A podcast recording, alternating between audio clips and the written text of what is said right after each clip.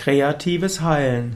Kreatives Heilen ist ein Heilen durch kreatives Denken, nicht nach Rezeptbuch, nicht nach einem systematischen Vorgehen. Kreatives Heilen will einen öffnen für höhere Führung. Kreatives Heilen kann erstmal als Hilfe verschiedene andere Methoden nutzen und danach kann man sein Unterbewusstsein fragen, man kann Gott fragen und kann fragen, was könnte helfen.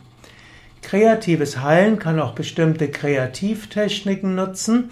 Kreatives Heilen könnte auch ja, zunächst einmal das Unterbewusstsein lösen von vorgefertigten Gedanken, zum Beispiel durch Meditation, durch Yoga-Übungen, durch Tiefenentspannungstechniken, durch Singen und Tanzen und danach kann man das Unterbewusstsein fragen, was könnte mir helfen?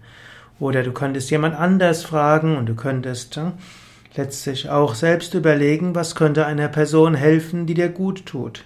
Kreatives Heilen würde dann heißen, dass du die verschiedensten Techniken ruhig mal spielerisch ausprobierst und feststellst, helfen dir. Natürlich bei akuten Erkrankungen ist vielleicht kreatives Heilen nicht so gut, gerade wenn sie fortschreitend sein können oder bedrohlich sind. Aber gerade bei chronischen Erkrankungen könntest du auch mal alles zur Seite geben und könntest dich für die kreative Heilenergie öffnen. Entspannen und dann dein Unterbewusstsein, Überbewusstsein fragen, was dir gut tun könnte und das dann spielerisch ausprobieren.